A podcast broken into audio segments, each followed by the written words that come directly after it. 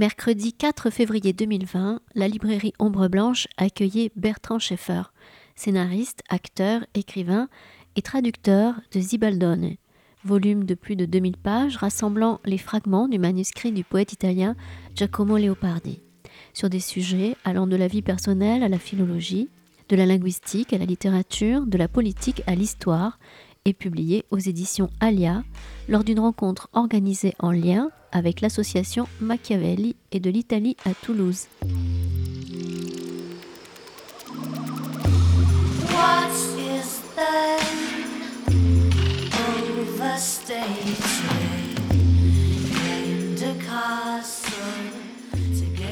Bonsoir à tous. Merci d'être euh, venu assister à cette rencontre avec euh, Bertrand Schaeffer autour de la traduction du Zibaldon, réédité aux éditions Alia en fin 2019. Bertrand, bonsoir. Merci beaucoup d'avoir accepté cette invitation. Bonsoir. Euh, juste une petite présentation sur la question de la traduction. Nous avons décidé à Ombre Blanche cette année de faire un cycle autour de la traduction dans sa plus large acceptation, euh, en lien avec le festival Histoire à venir euh, qui cette année aura pour thématique euh, l'usage du faux. alors je ne sais pas si on parlera de ce, fameux vocable italien traduttore, trattore. Enfin bon, la traduction et la question du faux, c'est une question dont on pourrait parler longtemps. nous allons évidemment aborder cette question avec Bertrand et puis parler aussi du contenu du Zibaldon. Donc voilà, une première rencontre autour de cette thématique de la traduction à Ombre Blanche. Euh, je voudrais peut-être commencer par te demander euh, de nous raconter un peu euh, l'histoire de la traduction de Léopardi en France, beaucoup d'abord de fragments, et qu'est-ce qui, selon toi, explique une traduction peut-être aussi tardive de l'intégralité du Zibaldon? Alors, l'histoire de la, de la traduction de Léopardi en France, vous, vous m'entendez ou pas? Ouais, moi-même, je m'entends pas très bien. Oui, c'est un peu ténu, ouais. C'est un peu, un peu bas. Euh, comment dire ça? Euh, euh, Comme vous savez, le, et au XVIIIe siècle et au XIXe siècle, la, la, langue française était très, très, très, très largement dominante on peut dire, euh, en Europe, euh, dans le monde des lettres, dans le monde évidemment de la diplomatie, etc. Et euh, l'italien était donc en position d'infériorité, ce que Léopardi a essayé de rééquilibrer. C'était son, un peu son, son idée, son projet à la fois littéraire et national. Et donc ce qui s'est passé, c'est que, en gros, euh, euh, tous les Italiens lisaient le, français et euh, tous les Français comprenaient l'italien sans s'y intéresser complètement. ce qui fait qu'en gros, ils n'avaient pas vraiment besoin de traduction. C'est-à-dire qu'ils voilà, consultaient les textes. Alors, il y a eu des traductions des canti au, au 19e siècle mais très peu. Ça, ça ça présentait pas euh, un intérêt majeur en fait d'entreprendre ce genre de, traduction euh, pour les Français. Euh, du coup, c'était voilà, c'était des bouts de choses à droite et à gauche qui étaient qui étaient voilà traduites au fur et à mesure, etc. Donc pas d'événement majeur, euh, mais pas de manque non plus euh, considérable, parce que si on voulait lire quelque chose, on le disait en italien, et puis ça concernait ces gens-là, quoi, en fait, euh, essentiellement des gens cultivés. Il y avait un rapport au texte qui était, disons, très différent. Il y a une difficulté supplémentaire avec ce texte-là, c'est que ce texte-là a été édité euh, très très longtemps après la mort de Léopardi. Euh, c'est vraiment une, publication très largement posthume, puisque la, dernière entrée du Zibaldone, et c'est, euh, je ne me souviens plus exactement de la date, ça doit être 1832. Bravo. Ouais, parfait. c'est 1832 et la première édition italienne, parce que le manuscrit de Léopardi disparaît de la circulation. C'était une chose qu'il avait tout le temps avec lui. qui trimballait comme ça, comme une sorte de. Ça devait être une sorte de valise même, parce que. Oui, parce que 4000, pages. au moins 4000 pages. 4526 feuillets, exactement. Ça, j'ai retenu parce que j'en ai pas manqué un seul. et donc, il se trimballait avec ça tout, tout le temps, disons, jusqu'à la fin, même si pendant des années, en fait, il n'a rien écrit. Euh, mais jusqu'à son dernier souffle, en fait, il l'avait avec lui. Et après, le, ça, ça a disparu. Euh, euh, c'est allé à son ami Antonio Ranieri. Ensuite, Ranieri, qui était plus ou moins un vieux garçon, est mort. C'est passé aux femmes de chambre de Ranieri. Donc le truc a disparu dans la nature il est revenu par un jeu d'héritage, etc., entre les mains de quelqu'un qui savait à peu près à quoi il avait affaire. Et donc il a été racheté par la Bibliothèque nationale de Naples, où le manuscrit se trouve actuellement. Et il a été édité euh, par un grand éditeur florentin qui s'appelle Lemonnier, je ne sais pas si vous connaissez, euh, en 1900. Voilà, donc 1832, 1900.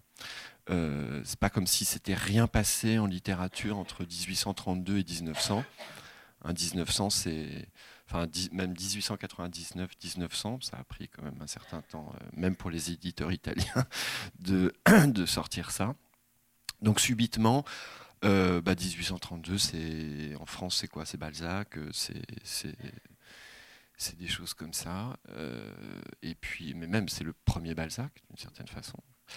Euh, et puis, euh, et puis 1899, euh, c'est la mort de Mallarmé. C'est l'interprétation des rêves. C'est tout ça. C'est-à-dire que c'est un autre monde. On est, passé tout à fait à, autre chose. Donc en fait, c'est très étrange parce que du coup, ce, texte qui qui est devenu un texte majeur, au moment même où il aurait pu avoir sa plus forte, son, son pouvoir d'expression et son, pouvoir d'influence le, plus fort et euh, a littéralement disparu dans un trou noir de, l'histoire, du temps, quoi. Enfin, euh, voilà, il a, il a été euh, escamoté. et puis, il, réapparaît à un moment où les problématiques littéraires, politiques, enfin, tout, ont, ont été complètement changées. Donc quand le texte arrive en 1900, c'est pas non plus comme si euh, c'était un tremblement de terre euh, en dehors du milieu des italianisants. Donc quelques personnes vont commencer à s'intéresser à ça, mais ça va prendre du temps parce que ça prend du temps de, lire une chose pareille, de la faire euh, rentrer, de comprendre son économie littéraire, philosophique, de comprendre aussi l'importance que ça a par rapport à Léopardi qui lui-même est en train de devenir, Léopardi qui était assez connu de son vivant, bah, il est mort relativement jeune, à 38-39 ans, euh, mais qui commence à, gagner en stature aussi. Donc l'œuvre de Léopardi se construit elle-même, mais n'est pas, elle est encore en construction du point de vue de la postérité, je veux dire. Donc cet élément nouveau arrive, mais ça prend du temps, etc. Et puis, euh, finalement, même si elle a un intérêt historique, l'édition de Lemonnier n'était pas vraiment une édition scientifique, donc obéissait pas complètement à tous les critères qu'on voulait. Ça, a été fait un peu rapidement, juste d'après le manuscrit, mais il restait plein de trucs, euh, c'est pas annoté, par exemple, etc. Donc, réédition critique en Italie euh, d'un grand savant qui s'appelle Pacella, euh, beaucoup plus tard, après-guerre, euh, Pacella passe quasi sa vie entière pour faire une édition critique italienne du texte italien de ça, en trois volumes magnifiques. Euh, et il termine ce travail. Et en fait, c'est, plein d'erreurs. Et donc, un autre savant qui s'appelle Damiani chez Mondadori republie, enfin corrige l'édition de, de Pacella. Et, tout ça nous conduit quasi à la fin du XXe siècle. donc euh, cette espèce de travail de mise en place euh, très très long, euh, très lent. c'est pas facile de, saisir un, objet comme celui-ci, y compris dans son propre pays, Voilà. Et puis, à l'aube du XXIe siècle, votre serviteur s'empare de la chose pour en faire la, la, traduction, bah, disons la première traduction à l'étranger. Et intégrale, parce que Michel Orcel, autant qu'il fait, publie des fragments dans les années 90 de mémoire, 95. Ouais, c'est ça. Mais c'est des toutes petites choses, hein. c'est des, petits extraits. Euh, donc voilà, donc comment expliquer un tel circuit? Comment, comment, euh, comment mesurer tout ça? Je veux dire, même pour les Italiens, c'est difficile. Euh, c'est vrai. Ungaretti a été très influencé, par exemple, par Leopardi. Il le dit beaucoup. Ça a été un lecteur du Tibaldone, de donc cette fameuse édition Le Monnier. Après, après c'est un grand mystère. C'est très compliqué. Comment je veux dire, même pour moi, c'est un, un, vrai problème que j'ai eu. Par exemple, quand j'ai dû présenter le texte, c'est un casse-tête parce que parce qu'en général, un texte comme ça, historique, on le présente avec, son, avec sa perspective, je veux dire sa vraie perspective. Là, ce sont que des perspectives qu'on est obligé de reconstituer de, euh, de, manière un peu fantasmée, fantasmatique. Là encore, dans le monde, il y a eu un article pour la réédition du truc et, et notre euh, ami Martin Rueff, etc. C'est le truc typique. Elle dit Ah, si Blanchot avait, eu entre ses mains un texte pareil. Bon, ben voilà, ben, il ne l'a pas eu entre les mains, Blanchot. Donc, euh, ben ouais, mais du coup, on est un peu obligé de raisonner comme ça, en disant Ah oui, ça ressemble beaucoup. Ça ressemble beaucoup à Montaigne, mais ça on aurait pu le dire avant, mais bon c'est un peu trop tard de le dire en même temps. Et puis ça n'engage pas à grand chose de dire ça, enfin ce, genre de truc. Donc on est obligé de réévaluer sans cesse une espèce de généalogie qu'on n'a pas en vrai. Donc le, texte est neuf, euh, euh, tout en étant ancien. Alors est-ce que c'est qu'on fait avec ça? Est-ce que c'est plus facile ou plus difficile quand on doit s'atteler à la traduction d'un texte comme ça justement? Oh, ça, disons que c'est de toute façon difficile parce que le texte est difficile. C'est un texte très difficile. Je veux dire, même pour un Italien, euh, à chaque fois que, je rencontre un Italien et que on parle un peu et qu'au détour d'une phrase, je lui, dis ça, il me regarde avec des yeux comme ça en disant Ah bon, euh, tout ça euh, Parce qu'il y, y, a une langue dibaldonienne en fait euh, de Léopardi. Parfois, il y a des phrases qui font 5-6 pages, quoi. Ce qui n'est pas forcément l'habitude italienne. Et, avec des séquences extrêmement longues, euh, il faut retrouver les trucs, on se perd. Il y a pas mal de points-virgules, de choses comme ça et tout ça. Et parfois, ça s'accumule et c'est pas du tout fait comme une phrase latine, hein, avec comme, ça qui, qui est concentrique. et puis, c'est des pensées qui, dont on n'a parfois pas la suite, qui sont suggérées, parce qu'on est censé se souvenir de celles 400 pages plus haut. Oui, il se cite lui-même d'ailleurs. Il euh. faut, suivre le raisonnement, le, rattraper à la fin, il faut avoir tout en tête. C'est un truc... Euh, il faut rentrer dans la tête de Léopardi. Il faut rentrer dans la tête de Léopardi, voilà. Euh, alors, ce que j'ai dû faire, mais comme il est très très désespéré, disons, c'est un, peu dur de rentrer dans sa, tête parce que, bout d'un moment, ça, ça, déteint, quoi. Mais euh, mm. c'est un. Comment est-ce qu'on peut qualifier cette œuvre? Parce que c'est une espèce de monstre. Alors, d'abord, c'est une œuvre de jeunesse, j'ai envie de dire, parce qu'il la commence en 1817. Il est né en 1798 après avoir passé des années enfermé dans la bibliothèque de son père, à lire, à traduire, à apprendre des langues. Enfin, c'est une espèce de d'enfant qui nous paraît aujourd'hui complètement surdoué dans son mmh. rapport à la langue, à l'étude. Et donc en 1817, il a 19 ans, il, commence ce texte-là qu'il arrêtera effectivement en 32. Donc quand même une œuvre d'un jeune homme euh, bah, c'est-à-dire qu'il n'a jamais été qu'un jeune homme, Léopardi.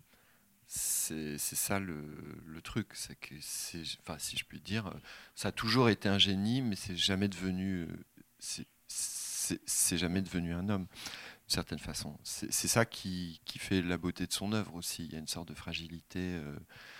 Euh, je sais pas comment dire.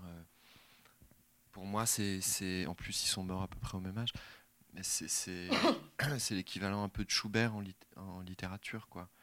Je veux dire, tout ce qu'on entend est déchirant parce qu'on on sent que ça ça vivra pas très vieux. Euh, c'est vraiment sur quelque chose qui qui parle de ça. Enfin, on, l'entend tout le temps. Donc oui, c'est une œuvre de jeunesse. Alors, à la fois, c'est drôle, euh, vous dites une œuvre de jeunesse, alors que lui était, considéré, il faut quand même rétablir la vérité de l'époque, euh, comme un vieillard prématuré. Justement, c'est ça qui est assez amusant. Euh, on dit ça maintenant, mais, en vrai, à l'époque, on l'appelait Il Gobo, le, le, bossu. Euh, il s'était cassé les yeux, le dos, les articulations, penché sur sa table dans la bibliothèque de son père, et puis après dans d'autres bibliothèques, etc. Enfin, quand il pouvait sortir de la bibliothèque de son père, puisqu'il était plus ou moins incarcéré dans le palais paternel. Euh, et euh, donc, euh, oui, j'ai quand même envie de dire que effectivement, à 19 ans, il avait et la culture et le corps pratiquement d'un homme de 80 ans. quoi. C'est ça le, paradoxe en même temps. espèce de, de, jeune homme qui va réfléchir sur la vitalité des antiques, etc. Dans le, dans le corps d'un vieillard prématuré. quoi. Enfin, tout est assez déchirant chez lui, toujours comme ça. On, hein, est sur des, sur des choses qui sont très hypersensibles, en fait, tout le temps. Il est hyper érudit, euh, hypermnésique, euh, hypersensible, hyper, il est hyper tout, en fait. Et d'ailleurs, son projet de départ théorique, c'était une ultra-philosophie. C'est une sorte d'hyper-philosophie. Et puis, c'est devenu le, si je puis dire, enfin, sans, euh, c'est devenu l'hyper-poète italien en plus. Enfin, ça, il a réussi. Il a réussi ça, même si lui considère qu'il n'a pas vraiment réussi sa vie. En tout cas, il a réussi exactement son, projet de, rénovation de l'italien et de, donner à l'italien vraiment sa, sa, grande poésie au 19e siècle. Ça, ça, en tout cas, il a réussi complètement. Quoi. Alors tu abordais ça tout à l'heure en parlant justement de, la domination française euh, dont euh, l'Italie sort juste au moment où, Léopardi commence à écrire.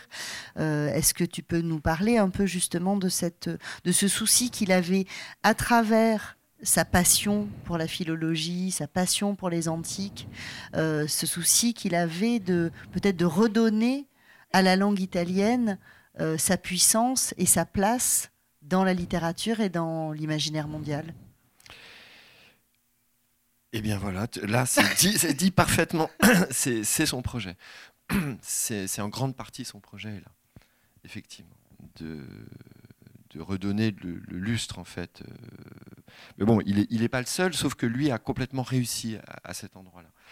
Euh, après le, ce dont je parlais tout à l'heure, vous êtes évidemment tous euh, au fait de ça, c'est même pas la peine de le rappeler, mais de, ce, de cette écrasante euh, présence du, du, français et du sentiment de frustration qu'un Italien peut, peut ressentir, euh, évidemment d'un point de vue politique à l'époque, mais d'un point de vue aussi de, de, la culture, puisque bon, ils ont quand même dominé pendant très longtemps à des phases très différentes de l'histoire, bon, de dire bon ben en fait, oui, mais euh, peut-être pas tant que ça. Euh, et puis il faut voir aussi ce qui circulait euh, à la fin du XVIIIe siècle, au début du XIXe siècle, parce que nous, aujourd'hui, on a quand même énormément écrémé toute la production littéraire et même théorique de cette époque-là, je veux dire même française. Mais vous allez chez un, un libraire antiquaire, etc. Vous voyez ce vraiment les, trucs qui circulaient, qui étaient dans les bibliothèques, euh, les 25 euh, euh, volumes de Bourdalou ou des trucs comme ça, bon bah, c'était pas toujours non plus extrêmement fameux. Nous, on a gardé Chateaubriand, Madame de Staël, enfin, évidemment, on a gardé le Rousseau, etc. Le plus fort, bah, il y avait une production absolument colossale et monstrueuse de trucs pas terribles, il faut quand même le dire, que l'histoire a bien fait de, un peu de mettre de côté. Euh, donc ce, sentiment aussi d'être euh, complètement écrasé, par, voilà, par des choses qui n'étaient pas toujours complètement faramineuses. Et puis, de, effectivement, de, remettre l'italien très, très, très, très haut. Et pour ça, fallait créer une poétique, mais il fallait aussi fonder ça d'un point de vue philologique. Donc il y euh, y a une... derrière le souci d'objectivité, c'est-à-dire, enfin d'objectivité, ça ne veut pas dire grand-chose, mais enfin, disons, derrière la démarche vraiment scientifique de Léopardi, qui n'avance rien, euh, qui ne soit pas fondé sur des textes, euh, des dictionnaires, etc., euh, derrière son, délire presque, son obsession philologique, qu'on voit vraiment très très bien à l'œuvre là dans le Zibaldone, il y a quand même l'idée de dire que euh, voilà, la vraie généalogie, c'est le grec, le latin, l'italien. donc systématiquement, on repasse par toute cette chose-là pour, pour retisser, refonder euh, l'italien euh, sur ses racines. Voilà, parce qu'on est vraiment à la, grande époque euh, de la philologie, du début de la, vraie grande philologie scientifique, disons, qui était plutôt, disons, entre les mains des Allemands, de quelques Anglais, puis de, certains Français. C'était surtout les Allemands qui ont dominé à cette époque-là la, philologie antique et lui s'inscrit vraiment dans ce sillage, mais il, a quand même une visée autre que euh, l'établissement des textes. Les, Allemands, ce qui les intéresse, enfin, cette branche-là, très philologique, ce qui les intéresse, c'est d'établir des textes grecs corrects. Euh, c'est ce qui donnera après la bibliothèque euh, Teubner, etc. Le, souci, le, vrai profond souci de Léopardi, il est poétique. c'est quand même, ça reste un écrivain c'est un savant, mais c'est un écrivain quand même, et surtout, et d'abord. Moi, c'est ça qui m'intéresse, euh, même si la philologie m'intéresse énormément, mais euh, euh, c'est en tant qu'elle elle va permettre la construction d'une langue poétique. Parce que tout ça, l'intérêt de tout ça, c'est qu'à la fin, quand même, on construit une, une langue nouvelle, euh, pour faire euh, de la littérature de manière nouvelle. C'est ça qui me semble le projet euh, capital de Léopardi et surtout le plus intéressant. Avant de traduire Léopardi et le Zibaldone, tu as traduit des auteurs latins du 15e et 16e siècle. Est-ce que ça a été euh, justement dans ce rapport à la philologie Léopardi, selon toi, un atout majeur pour pouvoir aborder sa langue et peut-être aussi sa façon de penser les choses, d'avoir cette euh, maîtrise du latin classique euh, à travers des traductions que tu avais pu opérer? Ah oui, oui, c'est essentiel. Bah, d'ailleurs, en vrai, c'est aussi pour ça que, que j'ai pu faire ce travail, qu'on m'a demandé, enfin, je veux dire qu'avec les éditions Alia, on s'est on s'est entendu pour que je me lance dans cette entreprise. il fallait être à la fois latiniste, helléniste, philosophe, euh, autant de choses que j'étais à l'époque, il y a très longtemps. Euh, parce que en fait, j'ai fait ça il y a 16 ans quand même, l'air de rien. Donc du coup, Et la première euh, édition date de 2003. Donc là, c'est la réédition en fait, de, ce, travail. donc à l'époque, cette époque heureuse où j'étais un peu tout ça, voilà. Non, non, mais c'était impératif. Oui, absolument. Bah, parce que le, texte, c'est ça. C'est. Puis il y, a une.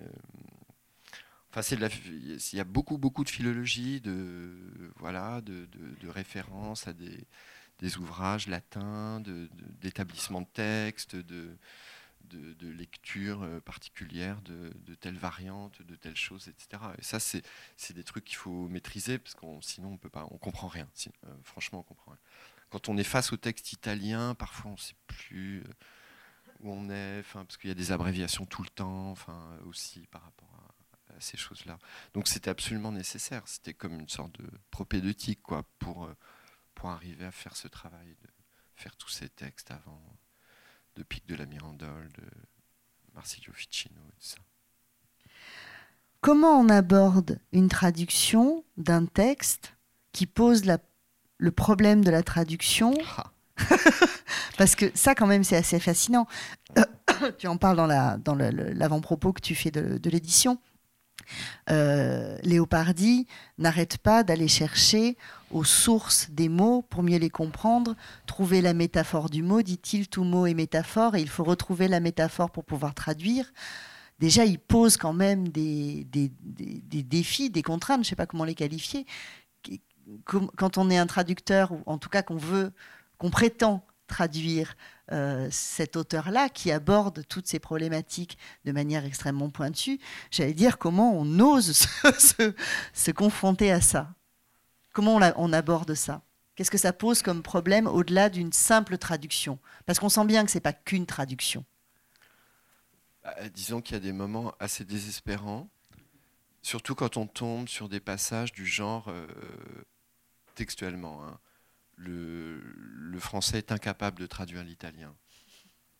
Alors là, quand ça, fait déjà 800 pages qu'on est sur le, métier, qu'on tombe sur une phrase comme ça, c'est euh, faut prendre vraiment sa respiration et pas tout envoyer balader en disant oh, bah ok bah, reste avec ton truc et tout ça. Il y a des moments un peu difficiles. Bon, il faut prendre acte du truc. Après, disons que l'éloignement des temps et puis on s'est calmé aussi depuis. Enfin, je veux dire, on n'est pas dans le même euh, stress, si je puis dire, politique et, euh, linguistique qu'à l'époque. Mais euh, disons que pour moi, il y avait en dehors, effectivement, ce genre de phrase et vous assassine directement. Ça, il n'y a, rien à faire. Mais, mais en dehors de ça, après, du coup, moi, moi j'avais un autre enjeu qui était du coup, auquel je me suis pas mal accroché, qui était euh, mais quelle langue parler au fond? Euh, dans, quel euh, français écrire? Parce que, bon, voilà, il, fallait que je, je, sente aussi. Alors, j'ai lu beaucoup ce que Léopardi avait lu en français, ses, auteurs français préférés.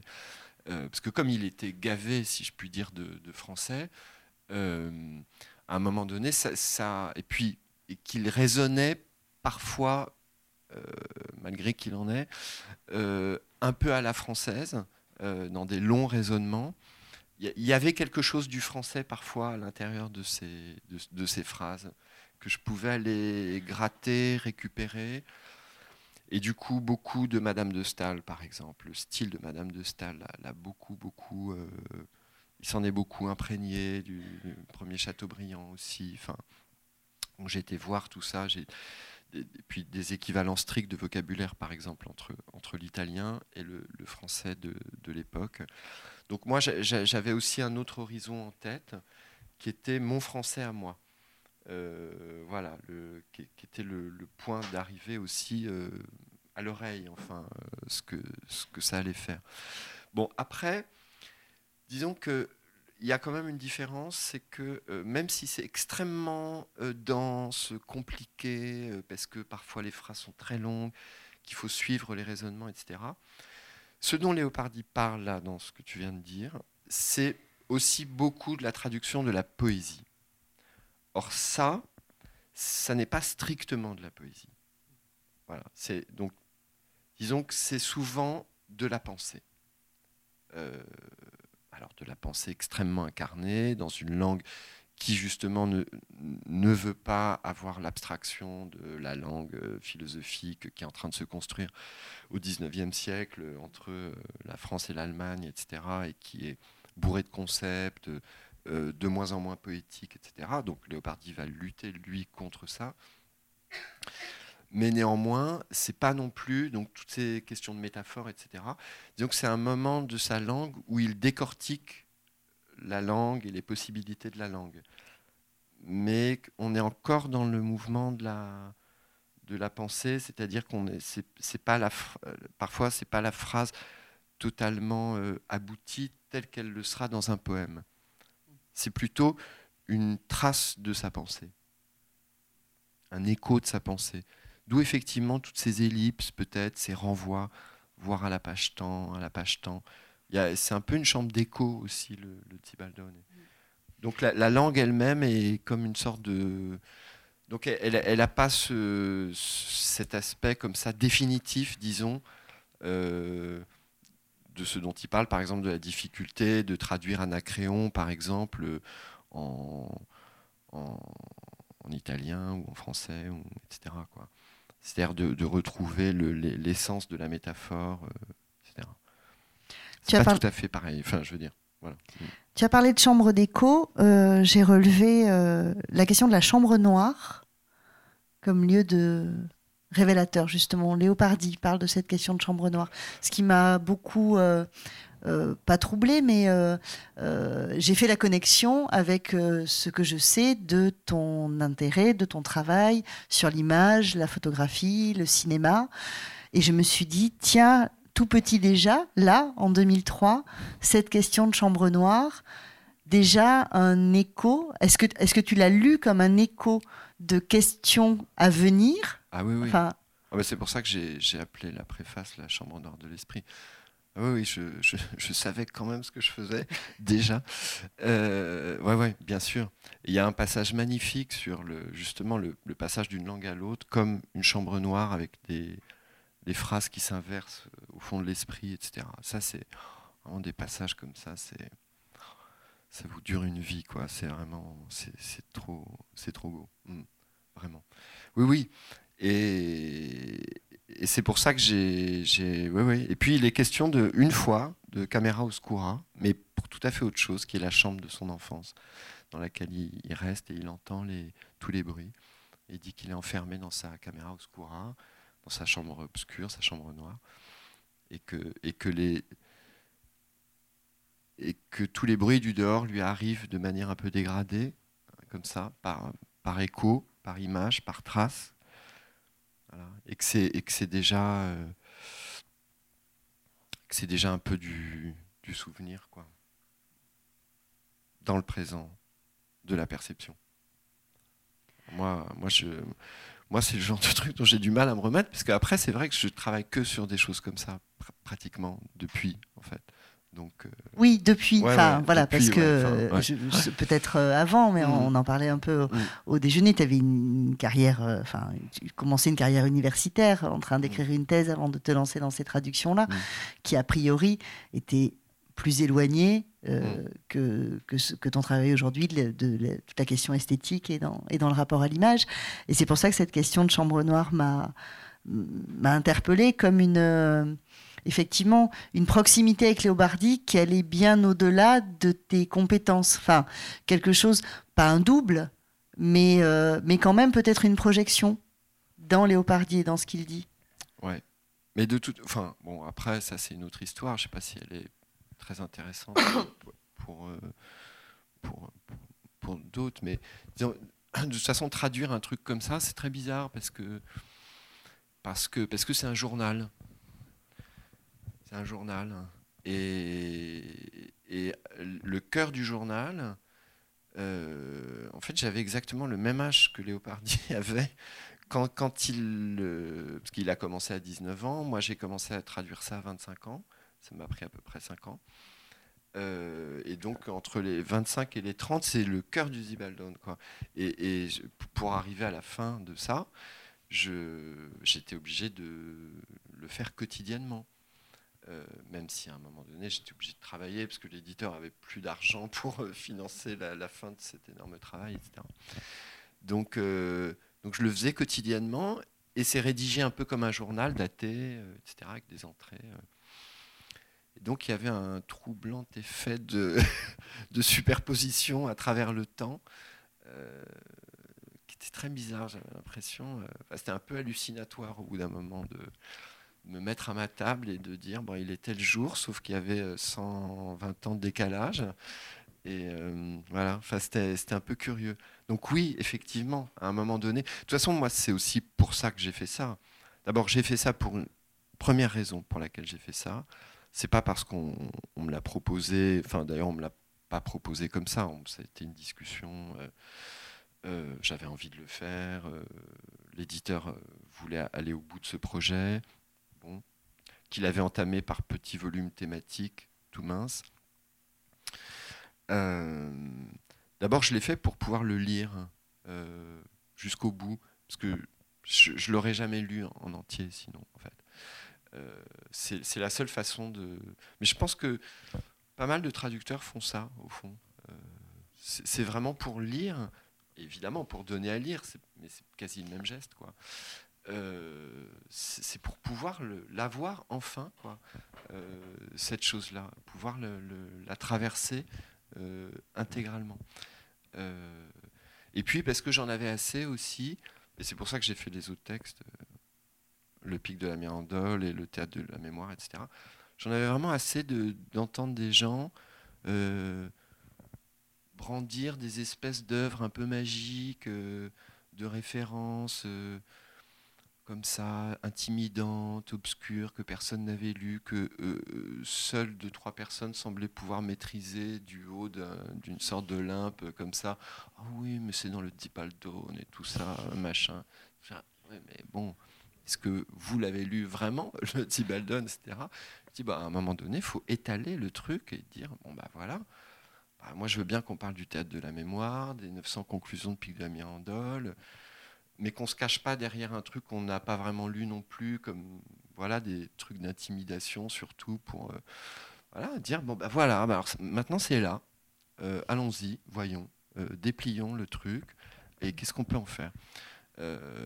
voilà, donc j'avais ce, c'était vraiment pour faire la lumière, mais pour moi-même aussi sur, sur, toutes ces choses là quoi, avoir envie, voilà, qu'on puisse enfin y voir clair une bonne fois pour toutes, même si après on repasse dans des, obscurités qui sont celles du texte et tout ça, mais qu'au moins on, en dispose. Quoi. Et je ne sais, plus, je sais plus ce que je voulais dire parce que c'était pas ça en fait. Ça te reviendra? Ouais. Mais euh, non. Tu as travaillé sur le, donc l'édition italienne dont tu parlais, assez récente? Tu as travaillé sur les carnets originaux? De Léopardi Ah bah non, c'était plus euh, d'aller à Naples et tout ça. Non, il n'y avait plus besoin.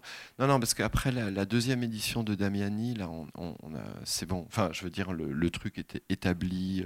Après, de toute façon, on a, les photos, donc. Euh, voilà. Et puis, ce que Pacella et Damiani euh, n'avaient éventuellement pas réussi à déchiffrer, franchement, je vois pas comment moi j'aurais pu le déchiffrer. Euh, faut être honnête. euh, mais comme il y avait très peu de choses au fond qui restaient euh, totalement indéchiffrables ou lacunaires, euh, je pense, enfin, ça posait pas particulièrement de problème. On parlait des carnets tout à l'heure. Tu disais qu'il écrivait sur des carnets qui visiblement, alors des, feuilles cousues, tout ça, enfin des grandes feuilles qui plient en quatre et, qui, qui, cousaient comme ça.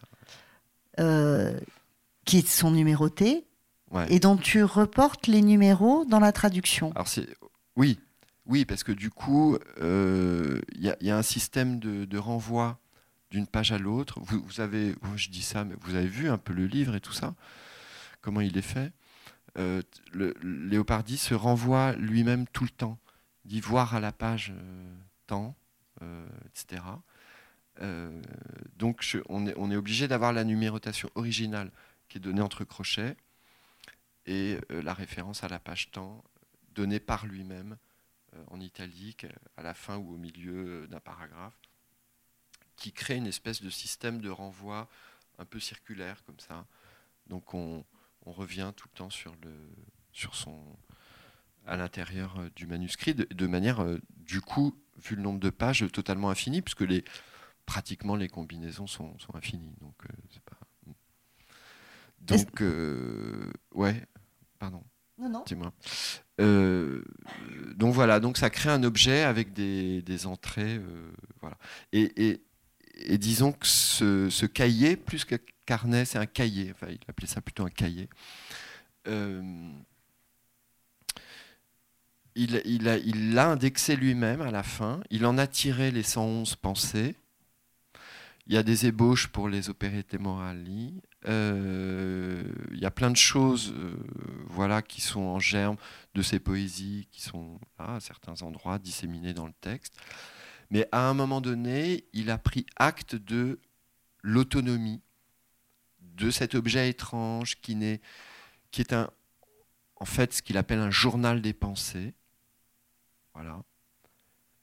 Mais bon, c'est le, terme qu'on vient moyennement, et donc et c'est lui qui dit Zibaldone. Voilà.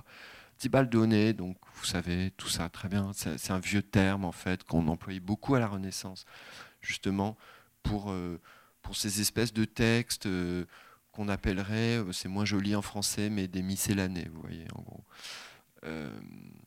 donc voilà, mais c'était un terme qui était assez à la mode à la fin de la Renaissance en Italie. Ou même ça florissait beaucoup, les Tibaldoni, comme ça, il y en avait pas mal. Euh, euh, et, donc voilà, Zibal donné de, de mes pensées, euh, il, date et il commence à faire l'index. C'est-à-dire qu'il prend acte que dans cette forme-là, qui paraît complètement accidentelle hein, au départ, juste il met, la date et puis, puis note de trois trucs, alors ça va d'une note de lecture à le temps qu'il fait, à mort de ma grand-mère le chien aboie euh, derrière la haie, euh, etc. Bon, a priori, euh, voilà. Et puis finalement, il s'attache au truc, il revient, il reprécise certaines choses, il étire sa pensée comme ça. Il la reformule, mais c'est pas vraiment une reformulation, c'est une, suite une suite étrange qui, revient en boucle pour préciser deux, trois choses, etc. Et puis subitement, même s'il y a des grands trous, parfois pendant cinq ans, il n'y a rien, et puis après, pendant euh, six mois, il y a, des, milliers de pages qui, euh, sont écrites de manière euh, presque frénétique. En fait, il rentre lui-même dans une espèce de, système de, dépendance avec ce texte. Il, y a, une sorte d'attachement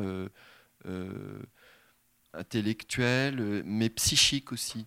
Euh, ça devient vraiment une sorte de, d'extension de, son psychisme, euh, si je puis dire, de son moi, ouais, absolument. Et, et donc, du coup, il se dit, alors j'en tire les 111 pensées, là, parce que bon, il faut bien publier aussi un truc de temps en temps, donc euh, il va chercher là-dedans les 111 pensées.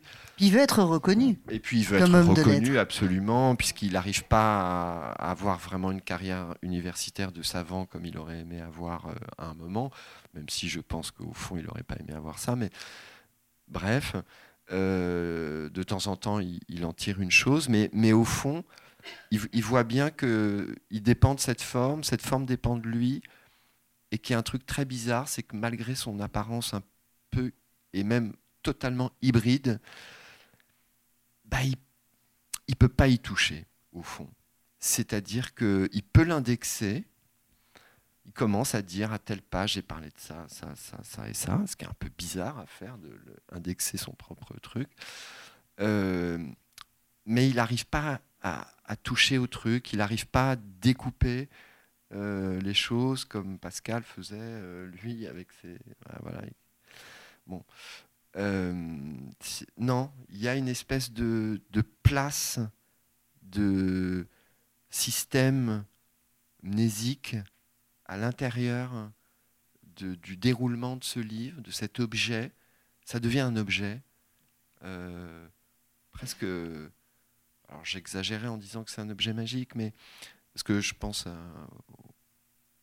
au, truc de prière éthiopien, comme ça, mais il euh, y, a un truc sur l'ordre, sur, sur, le, sur la pensée de, de l'espace mental, euh, voilà, avec des places, il y a des places, c'est pour ça qu'il euh, voir à la page temps, à la page temps, à la page, ça revient, mais dix fois par page. Quoi. La, la, la, pensée, à un moment donné, elle a une place. Voilà elle a un nom et elle a une place. Telle image qui lui est venue à tel endroit, à telle date. Je sais pas, c'est assez difficile de. Il faut vraiment euh, avoir l'objet entre les mains, rester longtemps avec pour, voir qu'il y a effectivement un, rapport comme ça à, l'espace de ce grand cahier qu'il avait avec lui, où il dépose, un peu comme justement dans le système de mémoire, on, dépose des, des, images agissantes euh, à certains endroits et elles sont là et, elles vont réouvrir après sur, sur, certaines choses, sur d'autres choses. Il y a ce. Je sais pas. Moi, parfois, je pense à Stendhal, je pense au, dessin euh, dans Henri Brulard. Quoi. Il, y a, ce rapport subitement de, convoquer l'espace de la page pour. Euh, Et alors, est-ce que tu penses justement que le format, ce, carnet, euh, est, euh, comment dire, euh, le moteur ou, l'origine de, cette forme-là Si Léopardi avait eu un ordinateur, est-ce qu'il aurait pu écrire le Zibaldon en ayant un espace qui défile comme ça de manière continue, sans début ni fin? Ou est-ce que, d'après toi, dans, la façon dont tu as approché ce texte et dans la traduction, est-ce que vraiment l'espace de ce, de ce cahier très particulier qu'il utilisait est absolument essentiel ah à la construction du texte? Ah oui, oui, je pense. Ouais. Bah, ça, il faudrait demander, euh, faudrait demander à Roubaud ce qu'il en pense de ce genre de. Si, si, si Léopardi avait eu un Macintosh, euh, ça, ça, je suis sûr qu'il ferait un beau poème là-dessus, Roubaud. Euh, mais non, c'est bah, évidemment, c'est impossible de répondre à ta question d'abord.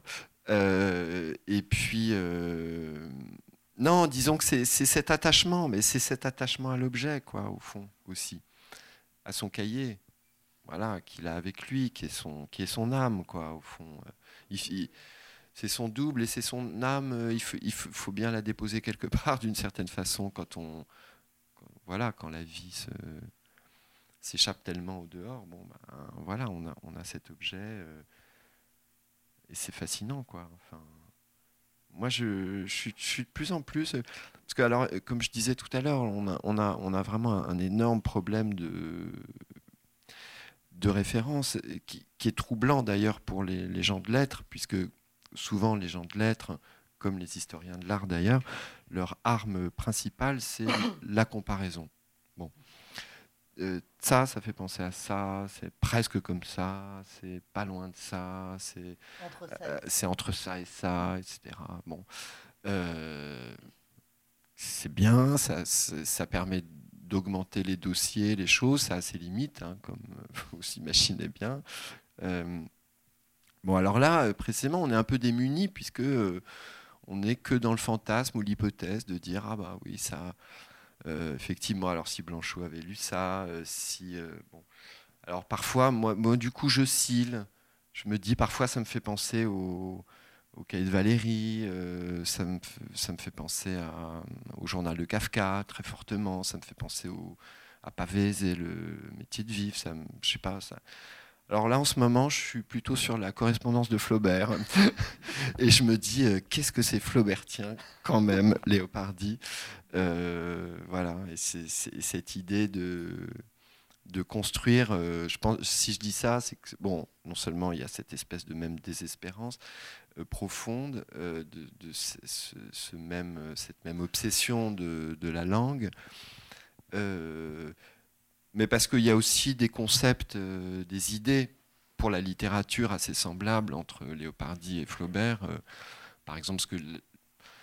Alors, peut-être je, je m'avance un peu beaucoup, mais entre, entre, la digestion euh, flaubertienne et la suefazione léopardienne, je pense qu'il y a des affinités, par exemple, sur cette espèce de, de, de seconde nature, de, de faire sien le, monde extérieur en le voilà, en l'assimilant, en le ruminant, en se transformant euh, grâce à lui, pour pouvoir euh, le recracher en quelque sorte sous forme de, de, phrases. C'est très très flaubertien ça, par exemple, je trouve. Et puis parce que aussi justement par rapport à, à ça que je considère vraiment comme un objet, euh, d'ailleurs c'est vraiment un objet, enfin ça il n'y a, a, rien à faire,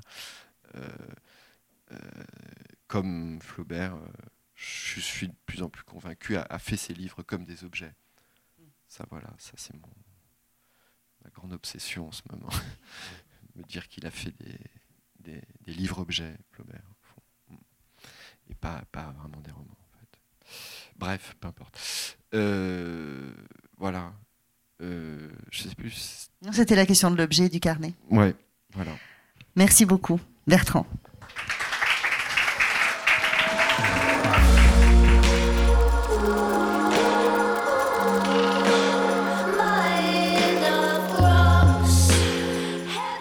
C'était Bertrand Schaeffer à la librairie Ombre Blanche pour la traduction de Zibaldone de Giacomo Leopardi chez Alia, enregistré le 4 février 2020. Bertrand Schaeffer est aussi auteur de plusieurs romans dont Martin et Série Noire, publié chez POL.